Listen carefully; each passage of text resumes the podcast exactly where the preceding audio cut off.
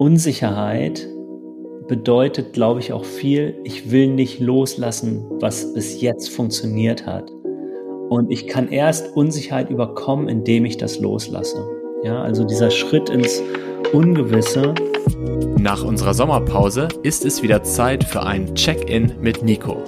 In unregelmäßigen Abständen treffe ich mich mit meinem Mitgründer, Mitcoach und gutem Freund Dr. Nico Römpagel, um über das zu sprechen, was uns beide gerade bewegt, privat und in unserem Unternehmen. In der heutigen Episode sprechen wir vor allem über Unsicherheit. In welchen Situationen begegnet sie uns? In welcher Form erfahren wir sie? Und was hilft uns dabei, mit ihr umzugehen? Denn eines kann man über die aktuelle Zeit mit Sicherheit sagen, nämlich, dass eben nichts mehr sicher ist. Und vielleicht liegt gerade ja darin eine Chance.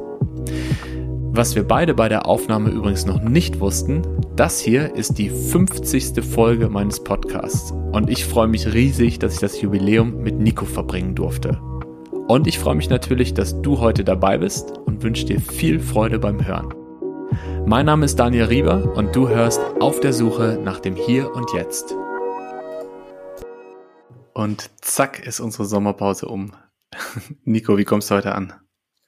Super warm. Es ist die mhm. Sommerpause um und gleichzeitig fühle ich mich, als wäre ich noch mitten im Sommer. Ich fühle mich so bei 61 Prozent Sommer ist hinter mhm. mir. Also ich habe das Gefühl, da ist irgendwie noch viel vor mir, vor uns auch heute, es sind Mitte 30 Grad hier in Berlin, Fenster sind mhm. geschlossen, mhm. damit es einigermaßen kühl bleibt. Ich finde es total geil. Und gleichzeitig merke ich, die Sommersonnenwende ist jetzt auch schon acht Wochen her oder so. Und die Tage werden kürzer. Und so die ersten kleinen Anzeichen von, oh, über den Zenit des Sommers bist du hinaus, sind auch schon da. Ich fühle mich aber total super. Ich bin barfuß. Ich habe so viel Zeit barfuß und unter freiem Himmel verbracht. Mm. Finde ich richtig gut. Ja, und so komme ich, komme ich auch an, so zwischen, zwischen Arbeitsleben und Barfußsein in der Sommerhitze. Wie kommst du denn heute an, Daniel?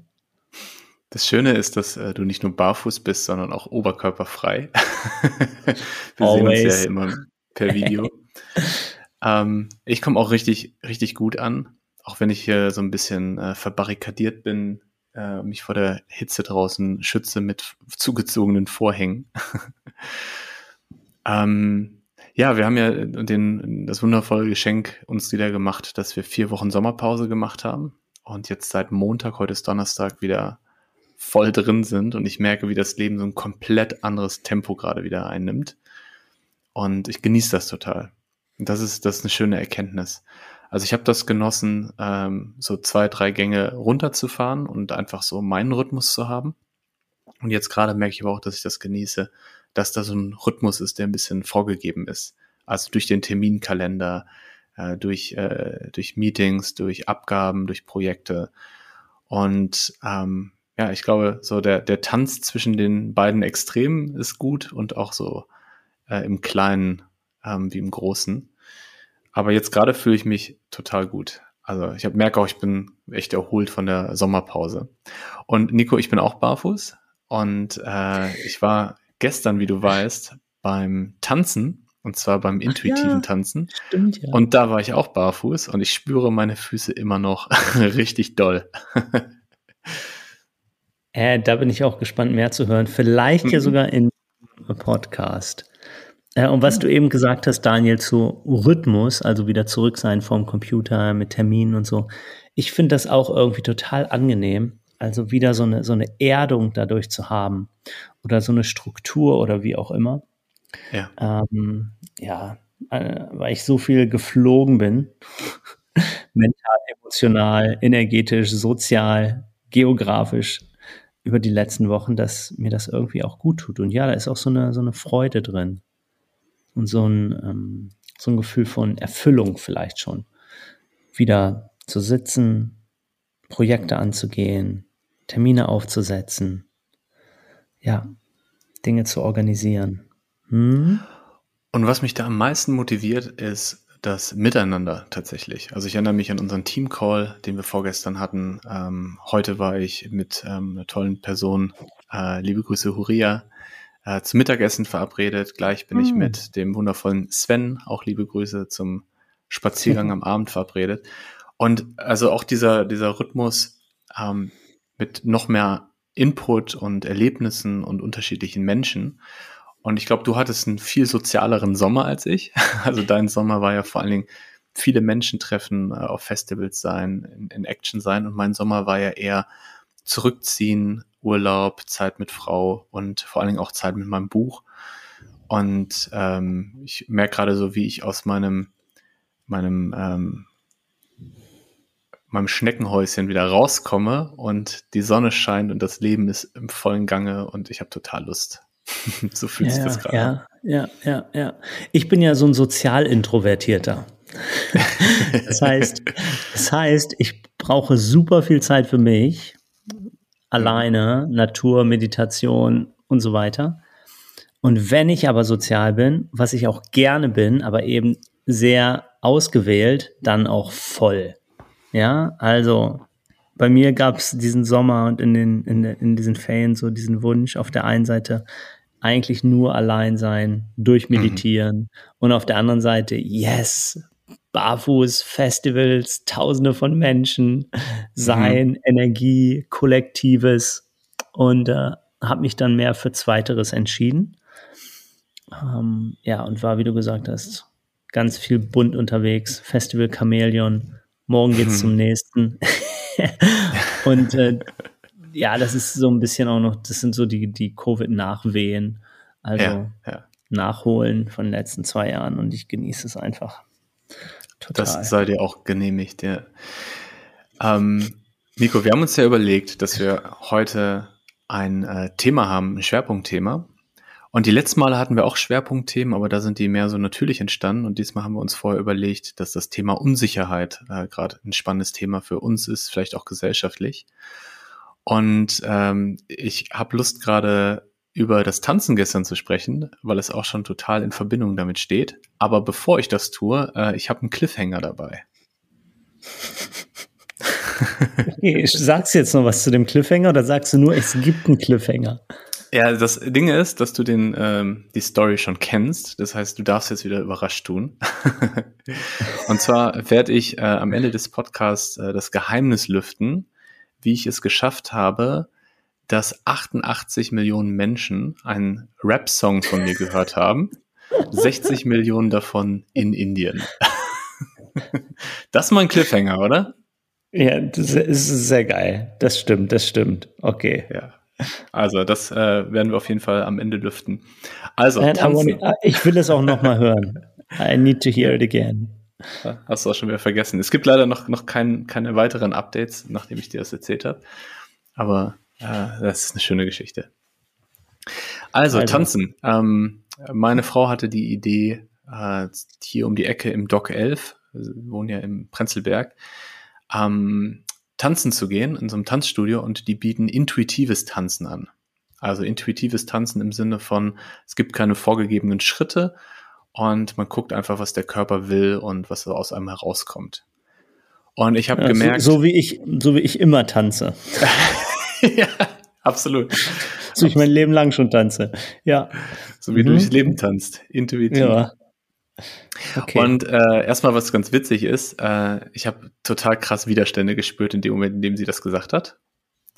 Und genau in der Zeit habe ich ein Kapitel geschrieben über die Komfortzone und darüber, dass ähm, so das Spüren eines inneren Widerstands ein gutes Zeichen dafür ist, dass es eine Chance ist, aus der Komfortzone rauszugehen. Und dann habe ich Steffi gesagt, hey, ich habe überhaupt keinen Bock, lass uns das machen. so. Das erstmal so als Vorgeschichte. Ich habe überhaupt keinen Bock, lass uns das machen. Das darf man ja. sich erstmal auf der Zunge zergehen lassen. Das sollte man auf so ein Post-it schreiben und sich so ins Portemonnaie stecken. Und immer, wenn man äh, oh, nicht weiter weiß oder will, dann zieht man diese, diese Joker-Karte. Ich finde, wir sollten das auf T-Shirts drucken und so einen kleinen Online-Shop aufmachen für den Podcast. Und vielleicht treffen wir ja mal Leute auf der Straße, die ich habe keinen Bock, lass es uns machen, T-Shirts tragen.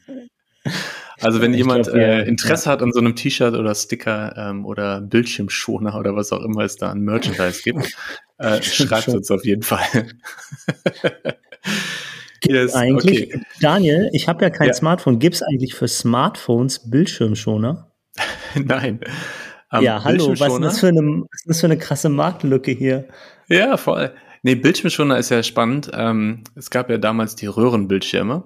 Und wenn du einen Röhrenbildschirm angehabt hast, ohne dass etwas auf dem Bildschirm passiert ist, dann äh, kann das dazu führen, dass sich bestimmte Farben ähm, einbrennen oder wie auch immer man das in der Fachsprache nennt. Auf jeden mhm. Fall äh, wird dann die Qualität des Bildschirms mit der Zeit schlechter.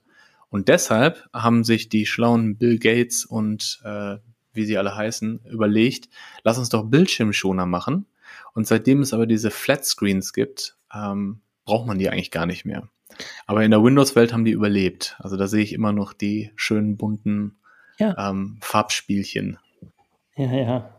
Es wäre ja auch, wär auch Schwachsinn bei Smartphones. Ich meine, wer guckt auf sein Smartphone fünf Minuten lang, ohne es zu berühren starten? wer hat das denn offen? Das so, geht ja gar nicht. Äh, ja, Quatsch. da läuft ja nichts mehr. Okay, trotzdem mhm. Marktlücke. Mein Bildschirmschoner ist äh, die Instagram-Timeline. Ja. Jetzt zurück zum Tanzen. Also, ich hab, äh, war total verunsichert, ob ich da hingehe und habe es gerade deshalb gemacht. Und es war richtig gut. Es hat total Spaß gemacht. Ähm, kann ich auf jeden Fall empfehlen. Du hast ja auch überlegt, Nico, da beim nächsten Mal hinzugehen. Und es ist auch, glaube ich, genau das, was du kennst und was du auch schon ganz oft mitgemacht hast. Und äh, vielleicht einmal ganz grob erzählt, äh, es fängt damit an, dass man erstmal ankommt, also auch sehr achtsamkeitsbasiert, ähm, erstmal sich im Raum bewegt, im Körper ankommt, aus dem Kopf rausgeht. Und äh, das ist tatsächlich so eine Übung, die wir auch in unseren Workshops machen, Nico. Wir nennen das, ähm, wie nennen wir das nochmal? An, an, ankommen. Ankommen. Weiß ich nicht. Ankommen. Äh, fällt das Wort gar nicht So ein. mit allen Sinnen verbinden. Ich habe keine Ahnung. Ja, was ist also ist tatsächlich ist tatsächlich eine, eine Übung, die wir auch in unseren Workshops machen. Und ähm, das heißt, die Leute bewegen sich erstmal einfach frei im Raum, ähm, ohne sich Meinst zu berühren. Durcheinander gehen. Durcheinander gehen, yes. Zwischendurch stehen bleiben, hinfallen, äh, rückwärts gehen und so weiter. Und das wirklich so über eine halbe Stunde. Und das ist total intensiv, mhm. weil man einfach aus dem Kör mhm. Kopf in den Körper kommt und in die mhm. Intuition und in das Gefühl mhm. für den Raum. Also wo, wie laufen die anderen, was machen die gerade? Mhm. Und das war einfach so, ich würde es achtsamkeitsbasiert Embodiment äh, Practice irgendwie nennen. Ja, ist ja auch so ein Synchronisieren dann, mit der Gruppe einfach, ne? Genau. Und so hieß nämlich unsere Übung bei, bei, unserem Programm. Synchronize as a Group, yes. Mhm. Und äh, dann geht es darum, dann ähm, ja so ins Tanzen zu kommen, aber es war jetzt nicht Musik mit irgendwie Beats und so, sondern mehr so Geräuschkulissen, würde ich es nennen. Ach, spannend. Und ähm, ja, mehr so mystisch hat sich's angehört. Und dann wirklich so gucken, was für, für Bewegungen wollen da in einem entstehen. Mhm. Und äh, dann erst jeder für sich, dann aber auch zu zweit, dann als Gruppe und dann auch so ein paar Spiele eingebaut. Und es hat richtig, richtig Spaß gemacht. Genau, Unsicherheit. Also ich, der, mein, mein Highlight war, ähm, irgendwann hat sich ein Kreis gebildet, 20 Personen. Und äh, man muss wissen, ich war der einzige Mann. Also es gab eine Trainerin, 18 Teilnehmerinnen und mich.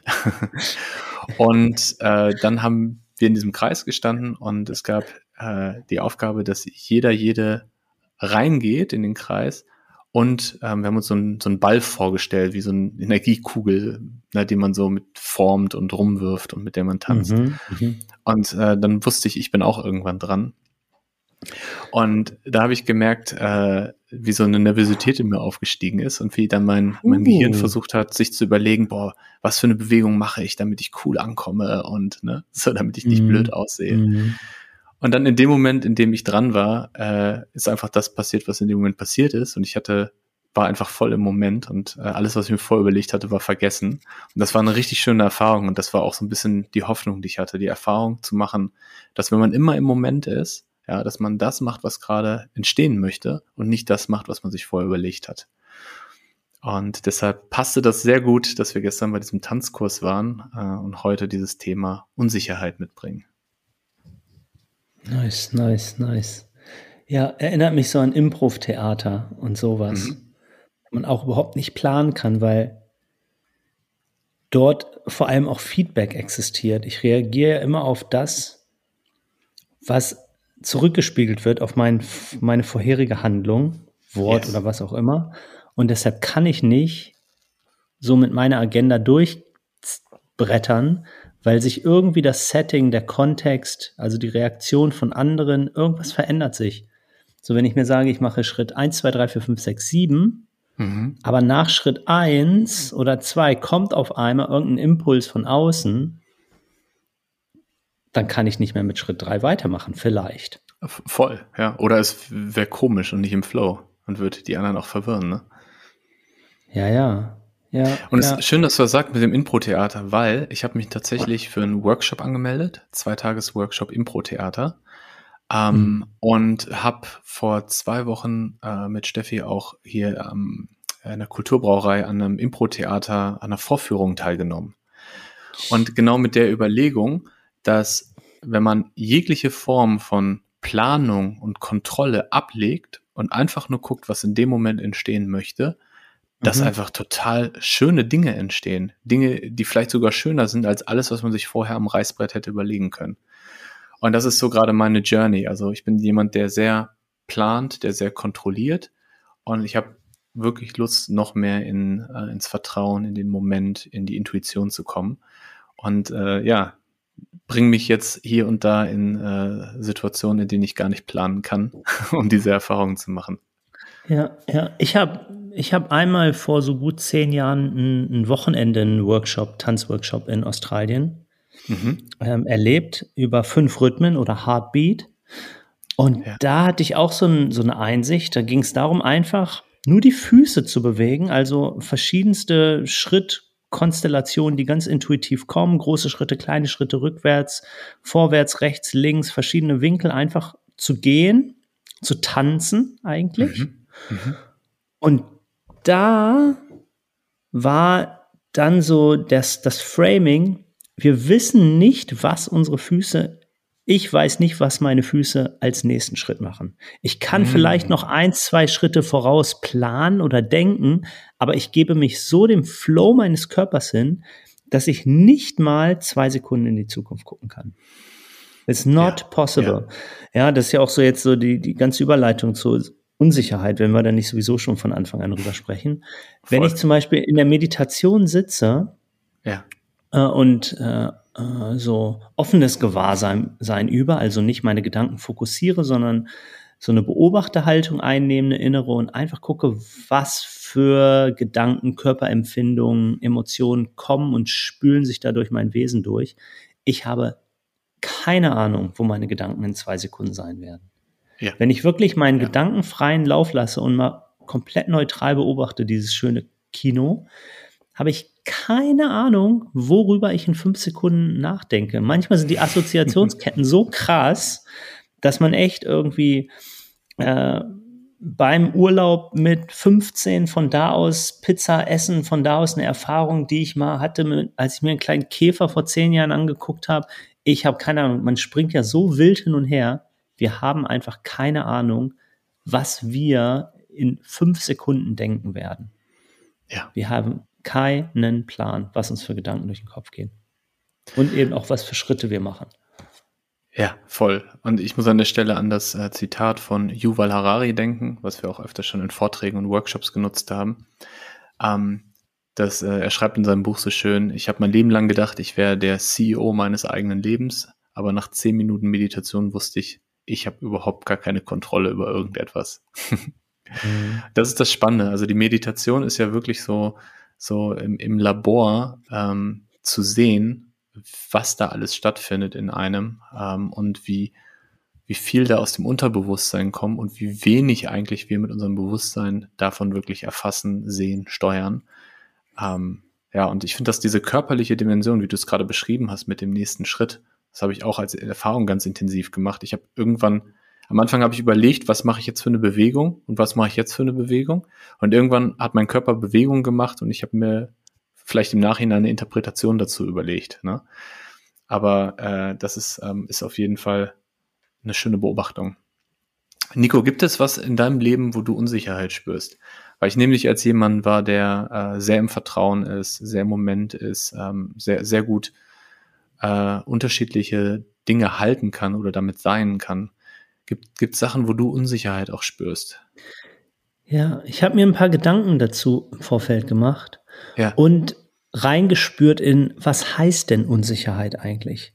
Für mich gibt es so, so zwei Tendenzen, was wir mit Unsicherheit meinen können. so im Alltag und wenn ich das auch benutze.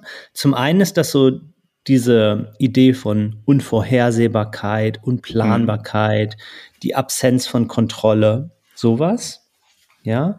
Und das andere ist so ein bisschen direkter, sich nicht sicher fühlen, mhm. also kein Vertrauen haben oder kein Grundvertrauen haben. Ja.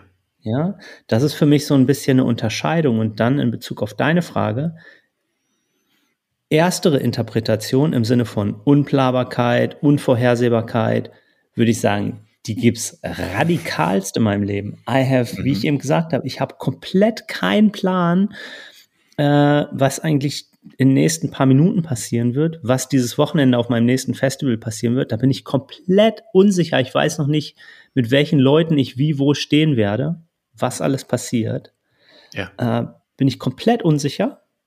Im Sinne von der zweiten Interpretation, Grundvertrauen, ja, äh, würde ich sagen, ist bei mir eine Unsicherheit tatsächlich sehr selten. Ja, mhm. weil ich einfach ja dieses Grundvertrauen habe. Ich habe eben Vertrauen in Unsicherheit. Mhm. Ja, also ich habe nicht die Angst vor der Unsicherheit, sondern ich habe ein Vertrauen in die Unsicherheit. Und dadurch äh, gibt es bei mir die Antwort ja und nein. ein Vertrauen in die Unsicherheit. Ähm, yes, yes, yes. Dass, dass sich aus der Unsicherheit eigentlich immer etwas Gutes ergibt? Ähm, ja, es gibt, es gibt dieses komische Sprichwort, na, am Ende ist alles gut und wenn es noch nicht gut ist, ist es noch nicht das Ende. Mhm. Das hatten wir auch schon mal im Podcast. Da habe ich, glaube ich, an äh, Casper äh, ah, ja, ähm, genau. referenziert. Ja, ja. Yes. Ja, ähm, ja, gut. Gut ist auch so ein bisschen, bisschen tricky. Gut ist ja, verwechseln wir häufig mit, dass es angenehm ist. Ja. Und nicht, dass es wahr und tief und richtig und weise und äh, gut in dem Sinne von, von einer größeren mh, hm, menschlichen, kosmischen, was auch immer Perspektive ist. Ja, ja. ja. Insofern, das Ende ist ja jetzt schon. Ja, also das Ende, das gut ist, ist nicht in der Zukunft, sondern das Ende ist ja jetzt. Der Anfang ist jetzt und das Ende ist jetzt. Mhm. Das heißt, alles ist gut jetzt. Und das ist das Grundvertrauen. Ja. Ja, das, ja. das, das. ich hatte eine Zeit lang das Mantra, alles wird gut. Also ich habe gemerkt, immer wenn ich sage, alles wird gut, dass mein System sich entspannt. Ja. Und dann hast du mir irgendwann mal gesagt, nee, Daniel, alles ist gut. Das hat mich auf jeden Fall sehr berührt. Ich weiß nicht, ob ich nee gesagt habe, aber ich glaube, aber ich würde sagen, ja, yeah, alles ist gut, aber eben nicht in dem Sinne von mhm. meinem Verständnis von gut. Ja. Ich habe mir auch ein bisschen Gedanken darüber gemacht, in welchen Bitte. Situationen ich unsicher bin. Mhm. Ähm, ich mag die, die Unterscheidung, die du genannt hast, und ich würde jetzt einfach mal sagen, Unsicherheit ähm, als körperliche Wahrnehmung. Also wenn ich mhm. wahrnehme, dass in meinem mhm. Körper, ich kann es schwer beschreiben, aber ähm, so, eine, so eine Unsicherheit entsteht. Also in Extremform so wackelige Beine, ne, so ähm, äh, das Gefühl, nicht keine Stabilität zu haben. So. Und gibt ganz viele Bereiche in meinem Leben. Ich glaube, ich habe den, den äh, Sensor dafür auch gerade sehr hoch eingestellt. Auf jeden Fall habe ich das Gefühl, dass so Unsicherheit die letzten Monate so eine Konstante in meinem Leben ist. Also zumindest, dass ich das immer wieder wahrnehme. Ähm, eine Zeit lang war es ganz intensiv, äh, weil sich so ein paar Lebensumstände bei mir geändert haben ähm, wo ich jetzt nicht weiter darauf eingehe, aber wo äh, ich einfach gemerkt habe, dass ich meine Rolle oder dass ich losgelassen habe von einer Rolle, die ich bisher ähm, hatte oder eingenommen habe und auch so ein bisschen von so einem Selbstbild, was ich von mir hatte und was ich versucht habe, mal aufrechtzuerhalten. Und in dem Moment, wo ich nicht mehr diese Rolle war und nicht mehr dieses Selbstbild erfüllen wollte, kam immer wieder die Frage auf, wer bin ich denn? Oder ne, bin ich gut? Oder ähm, gehöre ich dazu oder solche Sachen. Und ich habe das tatsächlich, äh, diese Zeit, wir haben doch öfter darüber gesprochen in verschiedenen Situationen, als sehr positiv wahrgenommen, weil ich das Gefühl hatte, das ist ehrlicher. Also ähm, so, ein, so ein Selbstbild, was man immer wieder bestätigt oder eine Rolle, die man zwanghaft einnimmt, ist so, ein, so, eine, so, eine, so eine Kontrolle, aber so eine Illusion der Kontrolle, weil im Endeffekt kontrolliert man ja nichts. Ähm, und die Unsicherheit hat sich für mich oder fühlt sich für mich ehrlicher an in dem Fall. Ich hoffe, das war, das war verständlich rund, rübergebracht, mhm. ohne jetzt ins Detail zu gehen. Mhm, mh. Also einfach ich, so als, als erste Beobachtung, ähm, ich, ich kann mir eine Sicherheit, eine, eine falsche Sicherheit konstruieren, indem ich mit Glaubenssätzen, Selbstbild und sowas arbeite und immer wieder in diese Rolle gehe. Das gibt mir Sicherheit, das bestätigt mich. Aber wenn ich tatsächlich immer im Moment bin und immer gucke, was ist da tatsächlich, dann ist diese falsche Sicherheit äh, nicht mehr gegeben. Ja. Ja, wir, ich, wir haben so unterschiedlichste Mechanismen auf Unsicherheit zu reagieren. Mhm. Ne, und entweder es kann so sein, oh Scheiße, Angst. Mhm. Ja. Oder es kann so eine, so eine Akzeptanz vielleicht von Unsicherheit sein. Wow, das ist gerade da. Und ich gebe mich dem hin. Also surrendering mhm. zur Unsicherheit. Genau. Ich habe eben, als du erzählt hast, auch an so eine Situation gedacht vor, vor ein paar Wochen, wo mir eine enge Freundin eine Rückmeldung gegeben hat, wo sie mit einer Handlung von mir nicht einverstanden war oder vielleicht sogar verletzt war dadurch. Ja. Was mir erst in dem Moment bewusst geworden ist, als sie es gesagt hat. Also hatte ja. ich überhaupt nicht auf dem Schirm. Und ja, das hat erstmal eine Unsicherheit in mir hervorgerufen so, so, so der innere Kritiker sozusagen, oh scheiße, habe ich mich irgendwie fehlverhalten. Also mhm. ich so als Pleaser-Typ und als harmoniebedürftiger Typ war sofort diese Stimme, Nico, du hast dich nicht perfekt verhalten, du hast irgendwie dazu beigetragen, dass diese Person sich gerade schlecht fühlt. Mhm. Ja? Und in dem Moment habe ich gemerkt, mein System macht so zu, ja, mein Körpersystem macht zu, die Stimme, die kommt, sagt, Nico, du hast irgendwas falsch gemacht. Ja, und da hätte ich jetzt drin bleiben können und hätte entweder versuchen können, das zu kontrollieren und ihr zu sagen, ja, so und so und Argumente finden. Und ich habe es dann hinbekommen, dass ich recht still geblieben bin und einfach so nachgespürt habe. Ähm, und habe ihr auch gesagt, hey, ich, ich, ich brauche da mehr Zeit, um, um da nochmal reinzuspüren. Das ist mir jetzt gerade zu viel in der Situation, auch so im Auto, so, ein, so eine tiefe Conversation zu haben. Mhm. Und habe dann nochmal ja, ein, zwei Tage gebraucht, um da tiefer reinzuspüren und habe mich wirklich da so hingegeben, was das in mir ausgelöst hat, ja, diese Unsicherheit. Und habe dann so meinen Frieden damit gefunden. Ja. Ja, dass das, dass meine Handlung einfach das hervorgerufen hat in der anderen Person. Und dass also ich mich Akzeptanz. aber nicht, ja, genau, eine Akzeptanz, yes. Auch eine Akzeptanz, wie sich die andere Person fühlt und einfach ein Verständnis, ja, Menschen sind nun einfach mal unterschiedlich und es gibt äh, Missverständnisse oder unterschiedliche Bedürfnisse in diesem Sinne. Ja. Das heißt also, dass Unsicherheit als, als Impuls, als körperliche Wahrnehmung, als Emotion, ähm, dass dann eine Handlung folgt darauf. Also zum Beispiel die Handlung, sich zu grämen, äh, sich zu schämen, sich äh, den inneren Kritiker laut zu stellen, sich äh, selbst nicht zu mögen für was getan hat. Oder in die Akzeptanz zu gehen und zu überlegen, was kann ich daraus lernen, ähm, wie, was ist vielleicht auch Gutes dabei entstanden oder ähm, einfach zu akzeptieren, das ist jetzt so. Das gehört dazu. Ja, ja, unterschiedlichste Arten. Wie gehen wir mit Unsicherheit um? Was, wie reagieren wir darauf emotional? Wie reagieren, reagieren wir darauf intellektuell, mental? Wie reagieren wir da drauf, hm. äh, über unsere Handlungen. Ja. Vielleicht passt es auch zu einer anderen Unsicherheit, die ich bei mir in den letzten Wochen beobachtet habe. Ähm, und zwar ähm, habe ich, als ich mein Buch geschrieben habe, ähm, das nach ein paar Monaten mal wieder äh, mir angeguckt und war total unsicher, ob das gut ist, was auch immer gut heißt. Ne? Also ob ich dahinter stehe, ob das authentisch ist, ob das Tiefe hat, ob Menschen das interessiert. Und dann habe ich äh, im Urlaub ganz viele Bücher von anderen Menschen gelesen, um mich zu inspirieren, um nochmal Sachen nachzulesen, um nochmal zu vertiefen. Und dann habe ich gemerkt, so bei dem einen Buch, da hat äh, der Autor sehr casual geschrieben dann habe ich das gelesen, dachte so, boah, richtig gut, so möchte ich schreiben. Und das nächste Buch, was ich dann gelesen habe, also ich habe es nicht komplett gelesen, sondern ne, so quer gelesen, angelesen. Das nächste Buch war dann jemand, der so wissenschaftlich, Zahlen, Daten, Fakten, ne? Und da habe ich gesagt, boah, das ist ein richtig gutes Buch, so will ich schreiben. Und dann ist mir auf einmal bewusst geworden, so, ja, warte mal, es, es gibt einfach ganz viele unterschiedliche Arten, ein Buch zu schreiben.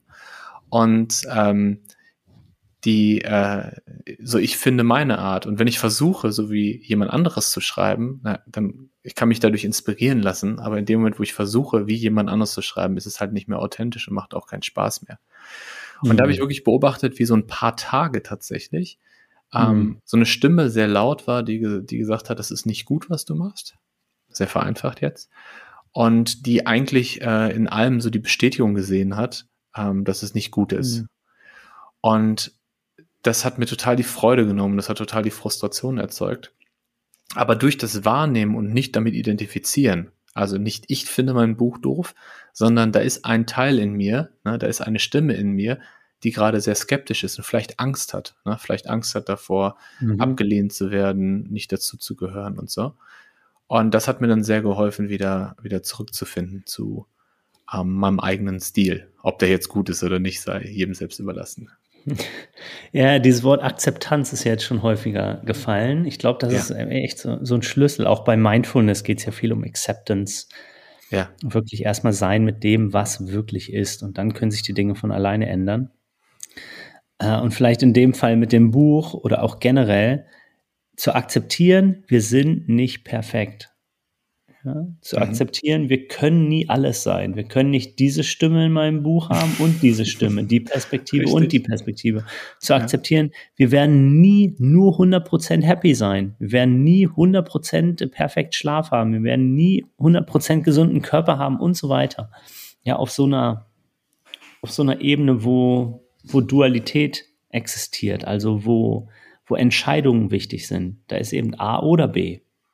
Ja, und gleichzeitig auf so einer anderen Ebene gibt es vielleicht sowas wie durch so eine Acceptance so einen, so einen anderen Ruhepol, mhm. der es ermöglicht, A und B gleichzeitig zu sein. Ja, mhm. weil, ich, weil ich eigentlich weder A noch B bin. Ja, weil ich dadurch äh, yes. losgelassen habe. Und das ist das, was ich mit dem Nicht-Identifizieren meine. Genau. Ja, genau. Also da ist ein Anteil in mir, der denkt das, da ist ein anderer Anteil in mir, der denkt was anderes. Ja, auch dem kann ich Raum geben und dem kann ich zuhören. Aber ich bin derjenige, der die Anteile beobachtet. Und beide wollen deine Seele. oh ja. sehr schön, ja. Wer, was, wer was mir auch sehr Anteile? hilft, was mir, was mir sehr hilft und was ich äh, immer, immer besser, was mir immer besser gelingt im Alltag, ist Unsicherheiten ansprechen.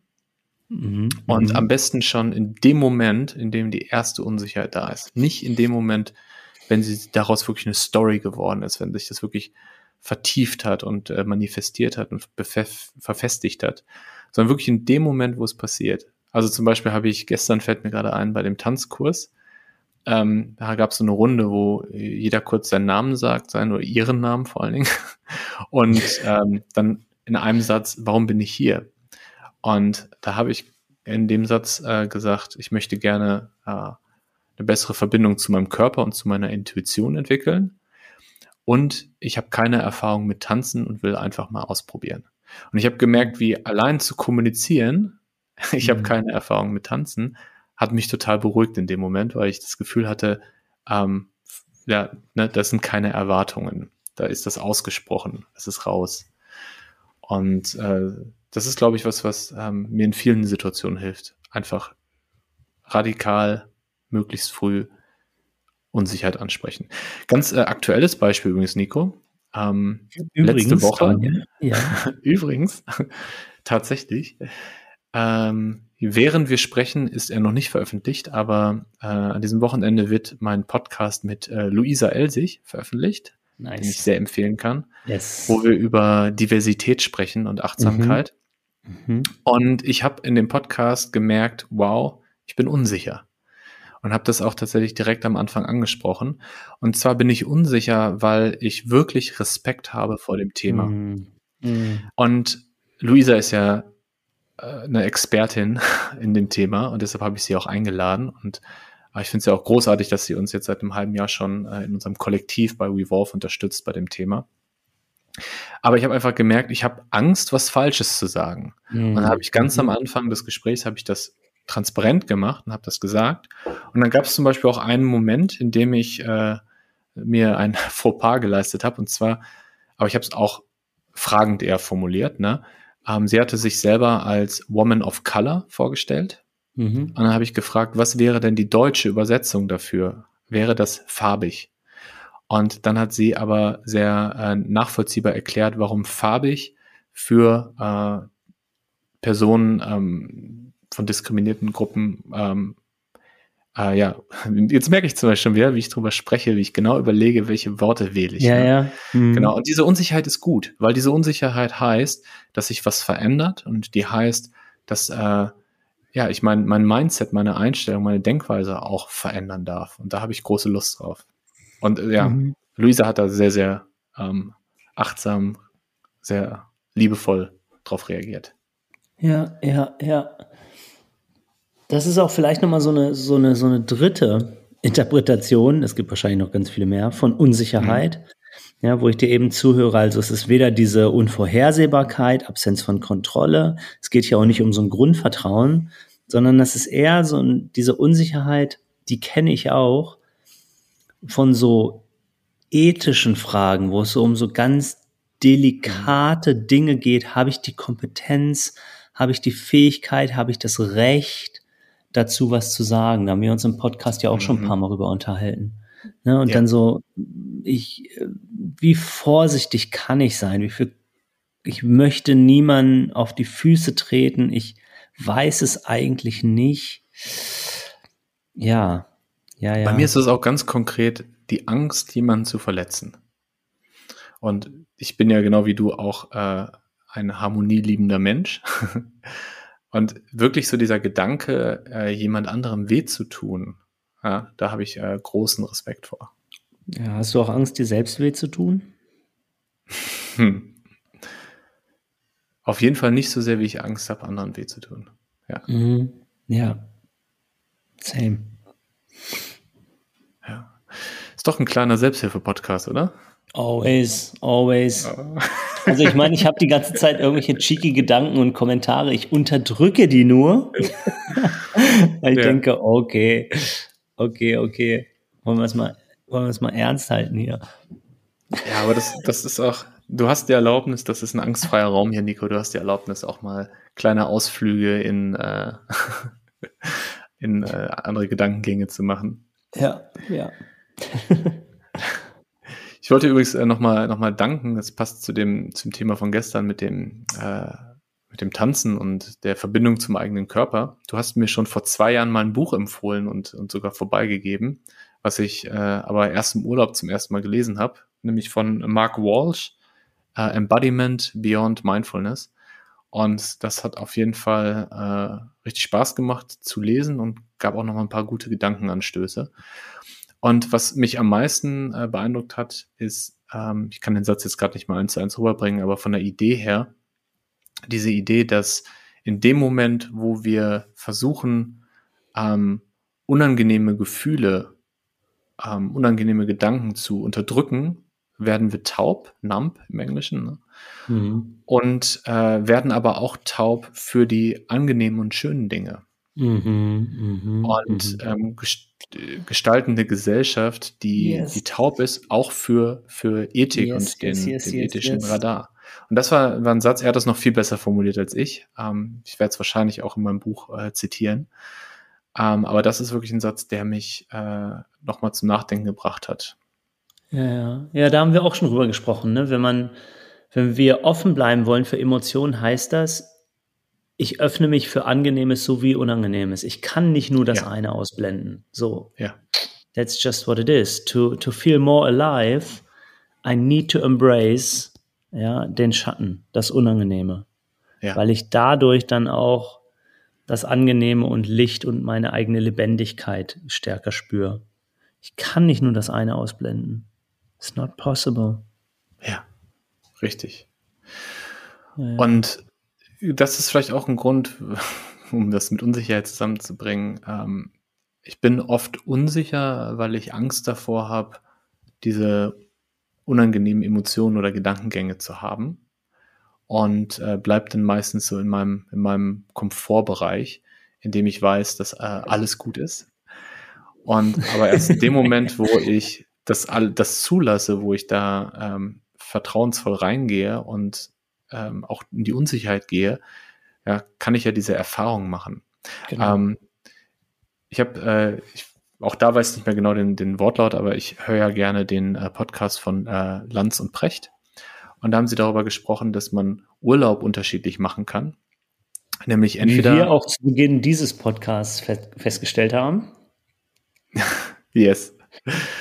Genau, einmal kann man Urlaub machen, indem man wirklich alles durchplant und indem man sagt, ich möchte keine äh, Abenteuer, keine Überraschung, keine, ähm, ja, keine unangenehmen Überraschungen haben. Und in dem Moment, wo man das macht, also ich übertreibe jetzt mal, ne, irgendwie das ist eine Woche aber auch eine schöne bucht. Planung. Ich möchte keine unangenehmen Überraschungen haben. Ja, ja, genau.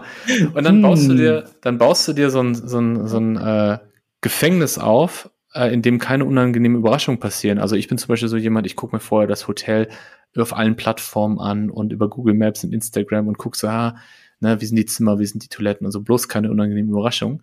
Aber in dem Moment, wo man so plant, ja, hat man aber auch nicht wirklich die positiven Überraschungen. Da hat man nicht wirklich die schönen Abenteuer, weil das kann ja auch passieren. Aber wenn man in dieser Kontrolle ist, dann gibt es den Ausschlag nicht so stark nach links und nicht so stark nach rechts. Die haben es ganz anders ja. formuliert, aber ich glaube, das ist, das ist das, was bei mir äh, resoniert hat und bei ja, mir angekommen ist. Ja, ja, ja. Auf der einen Seite gilt das so für das gesamte Leben, glaube ich. Also nicht mhm. nur für den Urlaub, weil der Urlaub hier ist ja voll, eigentlich, voll. manche sagen, wir sind so kosmische Wesen und machen hier nur ein bisschen Urlaub auf der Erde gerade. Also das ist ja hier alles. Einmal, einmal kurz, einmal kurz zum Planet Erde kleinen Urlaub machen und dann zurück. Das ist ja so eine Grundeinstellung. Und ja, ich äh, habe das zum Beispiel auf dem letzten Festival, wo ich war, einem sehr großen, mm, erlebt, ja. dass ich mich häufig von meinem Tribe, von meiner Gruppe, mit der ich zusammen gezeltet habe und wir dann auch so zusammen zum Tanzen losgezogen sind, äh, gelöst habe. Also ich habe dann gemerkt, so nach ein, zwei Stunden, okay Leute, jetzt reicht's mir, ich stürze mich einfach ins ins Ungewisse. Ich hatte irgendwo ja. am Anfang auch ein Check-in, der hat mich die Person gefragt, what's your intention? Ja, was so mein, mein Wunsch, meine Intention fürs Festival ist. Und ich habe gesagt, to get lost and to stay mhm, lost. Mhm, ja. Get lost and to stay lost. Ähm, also mich dem voll hinzugeben und ich habe Dinge erlebt, wenn ich einfach alleine über dieses Festival mit 13.000 Leuten in der Natur gezogen bin, wen ich alles getroffen habe und was einfach passiert ist, das wäre eben nicht ja. möglich, wenn ich durchplanen würde, ey, um 17 Uhr treffen wir uns da, um 18 Uhr gehen wir auf die Bühne, um 19 Uhr treffen wir uns am Zelt wieder, um zu essen und so weiter, sondern voll loslassen.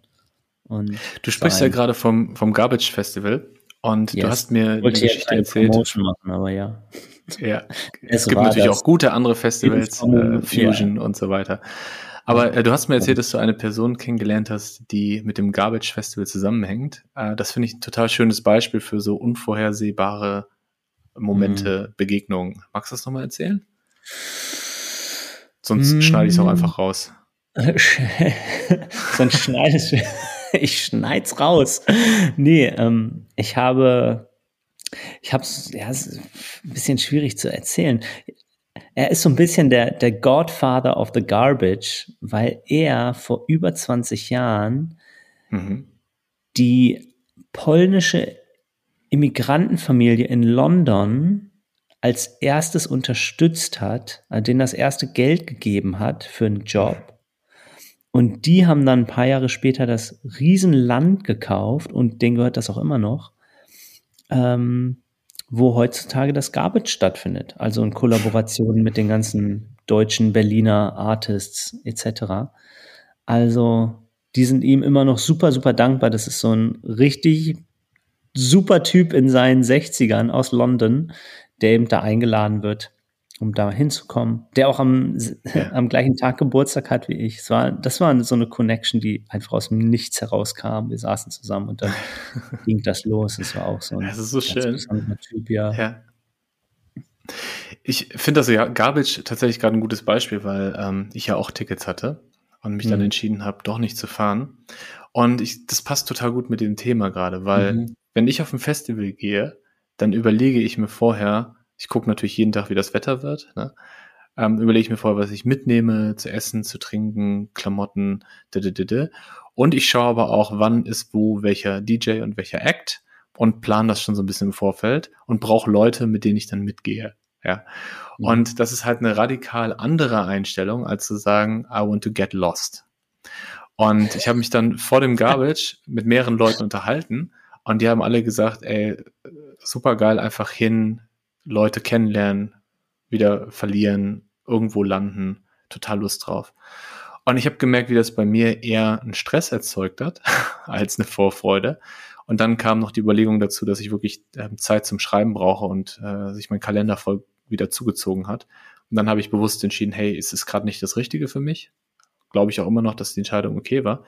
Aber was ich spannend finde, ist so dieser unterschiedliche Approach. Ne? Und deshalb mache ich auch gerade so im Kleinen diese Erfahrung, zum Beispiel über das Impro-Theater oder über das äh, intuitive Tanzen, so im Kleinen die Erfahrung machen, wie ist es, wenn ich die Kontrolle mal für eine Stunde loslasse und mich einfach hingebe und gucke, was passiert. Und ich glaube, dass das äh, meinem Körperbewusstsein, Körpergedächtnis, äh, meiner Erfahrung sehr gut tut. Hm. Weil ich hm. auch Lust habe, ein bisschen freier noch zu sein von, von diesen Gedanken und der Kontrolle. Ja, was ich, was ich auch festgestellt habe, ist, dass diese Form von Hingabe ins Ungewisse, mhm. jetzt auf dem Garbage Ticket Festival bei mir, ähm, vielleicht auch so ein bisschen egoistisch sein kann. Ja, so ein bisschen mhm. selfish.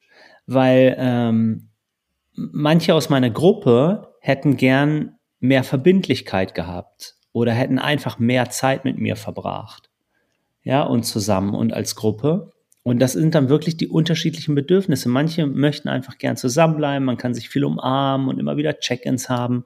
Das mag ich ja auch alles, aber gerade auf so einem Festival ging das für mich nicht und ich musste mich immer wieder lösen. Aber es hat ja. auch so ein bisschen zu Frustgefühl geführt bei anderen, mhm. ähm, die sich auch anderes eher gewünscht hatten. Ja, eben noch mehr zusammen zu sein. Und gestern Abend habe ich eine enge Freundin getroffen, die meinte auch zu mir, you are the embodiment of flow. Du bist so ungreifbar, Nico, gerade auf so einem Festival und so. Zack, manchmal kommst du zwei, zwei Sekunden an, sagst einmal, klack, hallo, klopfst auf die Schulter und bist sofort wieder weg.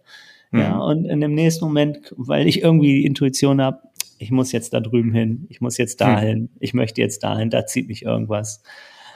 Ähm, aber ja, das, das macht es auch ein bisschen schwierig für andere, mich manchmal zu greifen, ja, oder sich auf mich einzulassen, ja. weil ich, ich kann ziemlich schnell wechseln von, von vollkommen präsent und tief sein zu lustig und weiterziehen und unverbindlich und klick, klick, klick, klick, bin dann einfach so komplett in diesem Flow unterwegs.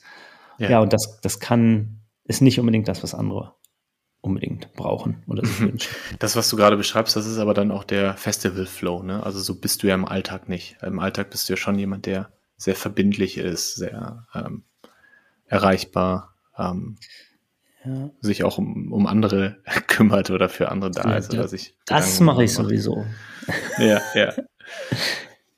Ja, du hast, du hast eben einen schönen Satz gesagt, der mich an unsere äh, neue Webseite erinnert, und zwar äh, der Sprung ins Ungewisse, Leaping into the Unknown. Nice. Ähm, ja. Auch was, wo ich ein bisschen Unsicherheit verspüre, und zwar wird in den nächsten Tagen unsere neue Webseite online gehen, an der wir jetzt, also an der Webseite haben wir zwei Monate gearbeitet, aber an den Inhalten der Formulierung, dem, der Positionierung bestimmten Jahr. Und die Idee ist einfach zu sagen, ähm, man kann die Zukunft nicht planen. Ne? Das mhm. können Unternehmen nicht, das können einzelne Personen nicht. Mhm. Man kann sich aber bestmöglich aufstellen, um auf Veränderungen einzugehen. Mhm. Also ich kann ein äh, Team aufstellen, ich kann Prozesse und Strukturen aufbauen, die mir ermöglichen, agil zu sein, die mir ermöglichen, im Hier und Jetzt zu sein, präsent zu sein. Und ähm, wirklich aus dieser Denkweise, ich plane die nächsten fünf Jahre und dann rolle ich das genauso aus, wegzukommen zu, es gibt zwar eine Vision, Eine Vision ist wichtig, aber eine Vision kann sich auf dem Weg ändern. Und es ist wichtig, immer wieder einzuchecken, was ist jetzt gerade hier und was mhm. möchte gerade entstehen. Also was entsteht gerade in diesem Moment. Und äh, da merke ich so eine Unsicherheit, wie die neue Webseite, wie die neue Story, auch gerade bei äh, der Business-Zielgruppe ankommt, die sich ja auch wirklich diese Planbarkeit wünscht. Ne? Mhm. Ich glaube, dass das radikal ist tatsächlich, Nico. Dass wir, dass wir eingestehen und damit anfangen zu sagen, die Zukunft ist unvorhersehbar. Ja. Ja, und genau deshalb erfordert es so ein Leaping into the Unknown, erfordert es so ein, so ein Mut und so ein Vertrauen, sich genau der Unsicherheit hinzugeben. Und von da aus kann ich dann sagen, mhm. okay, das heißt aber nicht, ich bin inaktiv. Mhm. Ja, ganz im Gegenteil, ich brauche eine Vision, wie du sagst. Ich brauche ein permanentes Check-in. Wo verändern sich Dinge? Wie wollen wir und wo wollen wir? Warum wollen wir wohin? Ja, und eben so eine anderen Kompetenzen und eine andere Haltung vielleicht. Wir arbeiten ja viel mit Mindset ne? mhm. zu, zu entwickeln. Genau diese Haltung von, okay, Zukunft ist unplanbar, deshalb lass uns planen. Ja, deshalb lass uns aktiv sein, weil es unplanbar ist. Ja, das und dann, ja. Gut, gut formuliert, auch vor allem dieses, äh, was gerade sehr resoniert hat, ist dieses äh, nicht, nicht aktiv sein. Das habe ich doppelt verneint. Also man, man kann ja sagen, hey, wir vertrauen und wir sind im Moment und deshalb warten wir einfach auf das, was kommt. Na, darum geht's ja nicht, sondern es geht ja darauf, sich schon so aufzustellen und in eine Haltung zu gehen, mhm. die es einem ermöglicht, die mhm. Opportunities mhm. zu sehen, wenn sie yes. entstehen. Ja, die es einem genau. ermöglichen, dass wenn äh, eine Welle kommt, man auch aufsteht und auf dem Brett steht, um mal ein schönes Bild reinzuwerfen. Ähm, und äh, nicht hinterher zu gucken, wie die Welle dann weiter geht ohne einen. Ja. Ja, da bin ich gespannt, wie auch das Feedback dann ist, wenn wir das veröffentlichen. Passiert gerade richtig viel, ne? Ist gerade viel in Bewegung. Ja, richtig, richtig gut, dass so unser, unser Kollektiv zusammenkommt und wir alle auf der mhm. Website neu erscheinen und ja, richtig, richtig äh, gut, so nach dem Sommer jetzt wieder den nächsten Schritt zu haben. Das ist eben so der nächste Schritt, the next step. Und jeder Schritt nach vorne heißt ja irgendwas loslassen. Ne? Heißt, mhm. dass irgendwas stirbt. Ne? Und das ist auch so in den Vorüberlegungen zur Unsicherheit hatte ich da auch so ein paar Gedanken zu. Dieses Unsicherheit bedeutet, glaube ich, auch viel, ich will nicht loslassen, was ja. es jetzt funktioniert hat. Yes. Und ich kann erst Unsicherheit überkommen, indem ich das loslasse. Ja, ja, also dieser Schritt ins Ungewisse, ja, oder, oder wie Bruce Lee oder keine Ahnung, jemand gesagt hat, ne, man kann, man kann keinen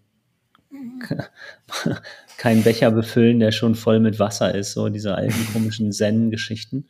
Ja, ja, da fällt mir also auch aus dem Zen ein, äh, ja. lass los, dann hast du beide Hände frei. Genau, diese, diese ganzen Ideen. Das hat, glaube ich, auch viel damit zu tun, mit, ja, mit zum rein entspannen in die Unsicherheit und dann ja. merke ich erst, da ist mehr. Ja, da ist irgendwie noch was anderes. Wie dieses alles ist gut, das spüre ich aber nicht, solange ich wirklich mich dem hingebe, dieser inhärenten Unsicherheit. Mhm. Und erst dann merke ich, ah, es wird nicht gut, sondern ist gut. Yes. Anyhow. ich habe ein richtig gutes Beispiel dafür, dass äh, manchmal Dinge passieren, mit denen man überhaupt nicht rechnet und würde meinen äh, Cliffhanger vom Anfang anbieten. Go for it. Bitte, bitte, bitte. Ja. Yes.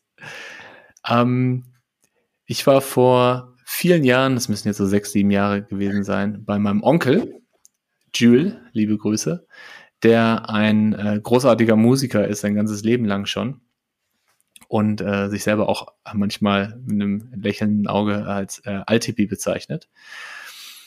Und der hat äh, sich das Geschenk gemacht vor ein paar Jahren, dass er nochmal ein Album produziert hat in seinem Studio, was er bei sich im, im Keller gebaut hat. Und als ich vor, ich glaube, sechs, sieben Jahren bei ihm war, da haben wir einen Family Day gemacht. Das heißt, die ganze Familie war eingeladen. Und ähm, er hat dann beim Essen eine kleine Ukulele rausgezaubert und hat ähm, einfach angefangen, einen Loop zu spielen mit der Ukulele oder eine Melodie und hat ein Lied gesungen, den er, das er für uns geschrieben hat. Und zwar ein Lied, wo es darum geht, dass die ganze Familie zusammenkommt. Und das war ein total schöner Moment, so, ähm, der uns sehr verbunden hat. Und dann hat er nachher mich angesprochen, hatte die Idee, hey, äh, du hast doch mal gerappt, hast du nicht Lust, für diesen Song einen Achtzeiler zu schreiben oder einen kleinen Part zu schreiben? Und dann habe ich gesagt, ja, klar, warum nicht? Und habe einfach, äh, ist ein englischer Song auf Deutsch, äh, acht Zeilen geschrieben. Dann sind wir ins Studio und ich habe die aufgenommen. Und dann habe ich irgendwie ein, zwei Jahre nichts davon gehört, bis er sich dann gemeldet hat und gesagt hat, hey, das Album ist draußen und ähm, dein Song, der Song mit dir ist auch drauf und ich freue mich total. Ja, dann war das Album draußen, ähm, haben ein paar Genießer, Kenner von guter Musik gehört, aber war weiter Erfolg. Und dann äh, habe ich erstmal ein paar Jahre nichts mehr davon gehört. Und vor ein paar Wochen hat er mich angerufen und hat mir erzählt, hey, es ist was total Witziges passiert. Und zwar hat der digitale Vertrieb oder der Vertrieb, der das Album veröffentlicht hat, mal in den Report geguckt und gesehen, dass letztes Jahr der Song Family Day 88 Millionen Mal gehört wurde. und dann ging es noch weiter, da haben sie in die Daten geguckt, wo wurde der Song denn gehört? Ja, weil in Deutschland hat man den im Radio nicht gehört oder so. Und dann kam raus, äh, 60 Millionen Mal oder über 60 Millionen Mal in Indien und die anderen 10, 20 Millionen Mal überall auf der Welt. Und ähm, das ist einfach so eine witzige Vorstellung, dass in Indien oder irgendwo auf der Welt jemand diesen Song hört, in dem mein auf Onkel, Deutsch, ne? Mein Onkel singt auf Englisch. Ah, okay. Ja, mhm. also indem mein Onkel auf Englisch äh, von der Ukulele begleitet ähm, Family Day singt und ich dann in alter Rap-Manier acht Zeilen äh, auf Deutsch raushaue. Wir haben ganz viele Fragezeichen und ganz wenig Erkenntnisse bisher. Also wir wissen nicht, ob das irgendwie ein viraler Hit war. Wir wissen nicht, ähm, auf welcher, welcher Plattform das wirklich gehört wurde. Ähm, wir konnten dazu nichts finden. Ich habe auch mit einigen indischen Freunden gesprochen oder mit Freunden mit indischem Background und Familie da und äh, konnten bisher noch nicht rausfinden, weil 88 Millionen ist halt wahnsinnig viel. Ne, das ist nicht äh, mal ein paar Leute, die sich das anhören wollten. Also, wenn irgendjemand der HörerInnen äh, yes, genau. einen Hinweis hat, freuen wir uns sehr. Und ich werde auf jeden Fall den, ähm. Ich werde auf jeden Fall den Song verlinken in den Show Notes und auch einen Artikel dazu, wo über diese 88 Millionen Listens gesprochen wird. Ach geil, den Artikel kenne ich auch noch nicht. Ja, den zeige ich dir gleich auch noch. Geile Geschichte. Also ich bin da, bin da immer noch ganz beseelt. Cool. Ich stelle mir vor, wie dieser Artikel aus einer Zeitung ausgeschnitten bei dem Onkel jetzt in seinem Tonstudio im Keller hängt. Hm. So gerahmt. Auf jeden Fall. Oder sicher. bei Daniel Rieber zu Hause in der Prenz, im Prenzlauer Berg in der Kastanienallee. Neben den ganzen goldenen Schallplatten, die ja, genau. ich äh, nie bekommen habe, ja. Nico, das war ein wundervoller Check-in. Mhm. Ähm, Im August, im heißen Sommer in Berlin. Und ich freue mich total auf die nächsten Wochen. Und äh, hoffe, dass wir es schnell hinbekommen, den nächsten Check-in zu machen. Ja, ja, ja, ja. Gern, gern auch äh, ein Thema. Also ist ja auch irgendwie angenehm, da ein bisschen, bisschen tiefer einzutauchen. Vielleicht gibt, kommt ja auch irgendeine Rückmeldung von HörerInnen, die mhm. sagen, sprecht doch mal über Dinosaurier-Eier. oder, ja. oder irgendwas anderes. Ja.